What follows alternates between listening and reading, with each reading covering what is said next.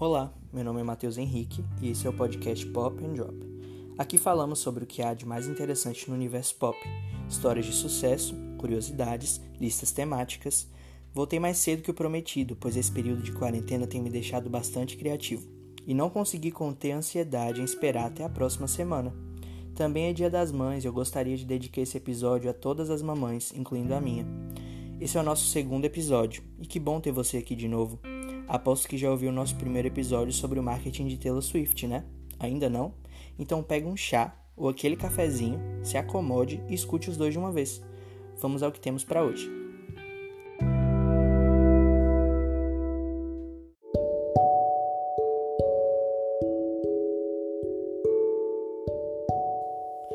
Assim como as relações de afeto entre as pessoas, as relações com lugares também suscitam emoções especiais em nós. Seja através de poemas, livros, pinturas ou músicas, as cidades são retratadas através da arte há muito tempo.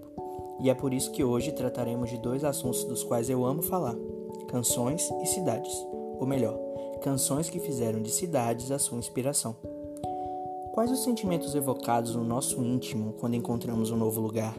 Eu acho tão sincero quando alguém consegue traduzir em palavras o turbilhão de emoções que um lugar causa sem falar da sensibilidade, do tato e de vários outros valores sinestésicos que a música é capaz de traduzir em palavras e melodias. Espero que vocês viajem nesse tema tanto quanto eu viajei enquanto preparava o material para o roteiro desse episódio. Vamos lá?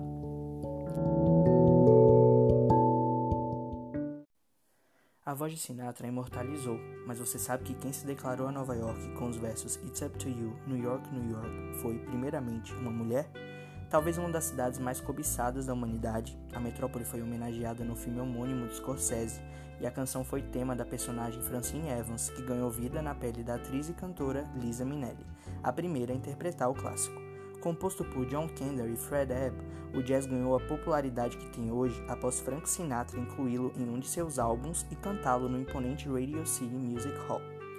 Uma curiosidade divulgada pelos compositores é que a música foi originariamente composta para Robert De Niro, que a rejeitou, pois, segundo o ator, tratava-se de uma canção muito fraca. Como podemos ver, o mundo realmente dá muitas voltas. Fato é que a canção se tornou uma espécie de hino da cidade e todo mundo que vai lá quer se sentir um pouco Sinatra, eterno King of the Hill.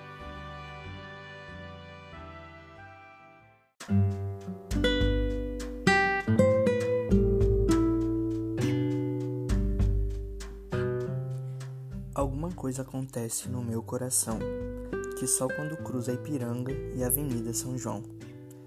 Caetano confidencia em Sampa o meu lírico recém-chegado à cidade, caoticamente fascinado e apaixonado pela metrópole acelerada. Cantor continua seu relato em, abre aspas, ainda não havia para mim Rita Lee a tua mais completa tradução, fecha aspas, justificando a sua dificuldade em entender a complexidade da moderna São Paulo. Podemos ver que a jornada do herói pela nova cidade foi especialmente conturbada, mas quando o lírico se conforma com a nova realidade, ele é apelida de avesso do avesso do avesso do avesso. Caetano retrata ainda a marcada desigualdade da metrópole.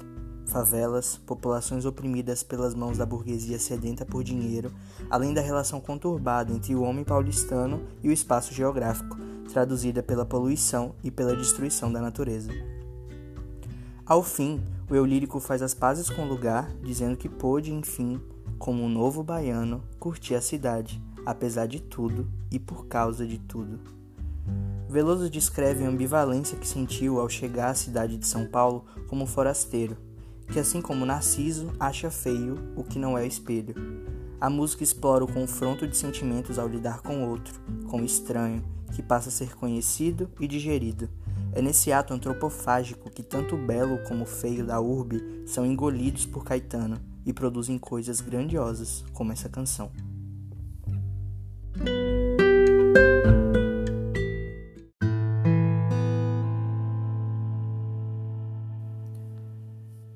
Um Gran Circo, rock cantado pela banda mexicana Maldita Vencidade e Los Hijos del Quinto Patio, convida o ouvinte a conhecer os contrastes da capital mexicana quase que numa espécie de visita guiada representando a cidade, metaforicamente, como um grande circo.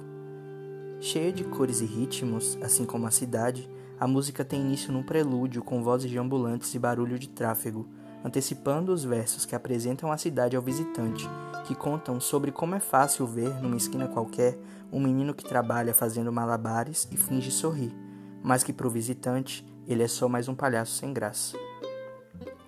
A contradição entre a função dos artistas de rua e a cultura mexicana é colocada em xeque na canção.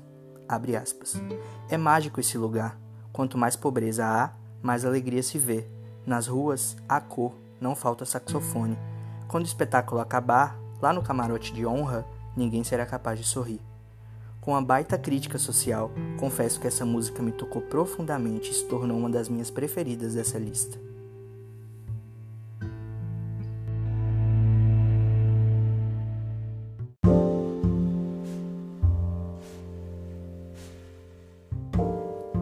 Bem, queridos ouvintes, falar de cidades retratadas na música popular e não falar de Paris seria um erro brutal, concordam?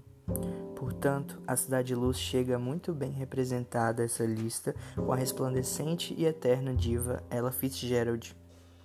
Em I Love Paris, composta por Cole Porter, ela emprestou sua majestosa voz à canção, que simboliza o amor romântico geralmente associado à cidade. A música retrata muito bem a idealização que faz a capital francesa ser bonita em todas as estações do ano. Exatamente porque o ser amado, segundo o lírico da canção, está sempre por perto.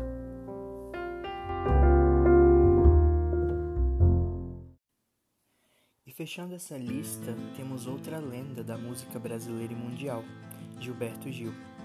Preso durante a ditadura militar na cidade do Rio de Janeiro, Gil escutava, durante os dias de cárcere, os cumprimentos entre os soldados, que faziam alusão ao bordão de humorista que era famoso à época. Assim nascia aquele abraço. É impressionante perceber que, mesmo com todas as torturas características do regime autoritário, a canção é um grande chamado à alegria típica do povo carioca. É como se Gil estivesse falando, com sutilezas estratégicas para driblar a censura borrada da época, claro, que estava lá, vivo, de volta que poderiam prendê-lo, mas jamais prenderiam a sua arte e a sua alma.